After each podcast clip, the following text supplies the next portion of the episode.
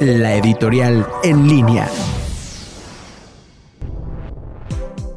Un primero de mayo diferente. El primero de mayo se conmemora a nivel mundial el Día del Trabajo, que suele ser un recordatorio de lo que se ha hecho por los derechos de los trabajadores, pero también de que la lucha por mejorar las condiciones laborales sigue vigente. Sin embargo, el primero de mayo de este año pasará a la historia como un día diferente, porque hoy, con esta situación de la pandemia, a todas aquellas empresas consideradas no esenciales por el gobierno federal se les ha obligado a cerrar, lo que ha generado múltiples despidos y, en el mejor de los casos, acuerdos de disminución de sueldo al trabajador. Por otro lado, porque se ha generado un efecto económico de una magnitud que todavía no conocemos, por lo que aún y cuando pase la cuarentena a la que nos hemos sometido, habrá muchas fuentes de empleo que ya no volverán a laborar, lo que significa más despidos. Pero hay quien ha aprovechado la crisis para obtener ganancias de formas que parecen cuestionables, como la empresa del hijo de Manuel Bartlett, director de la CFE, quien ha ganado múltiples contratos con el gobierno federal, siendo el más reciente por 31 millones de pesos con el IMSS por 20 ventiladores respiratorios, lo que representa el precio más alto pagado por un equipo desde que inició la pandemia.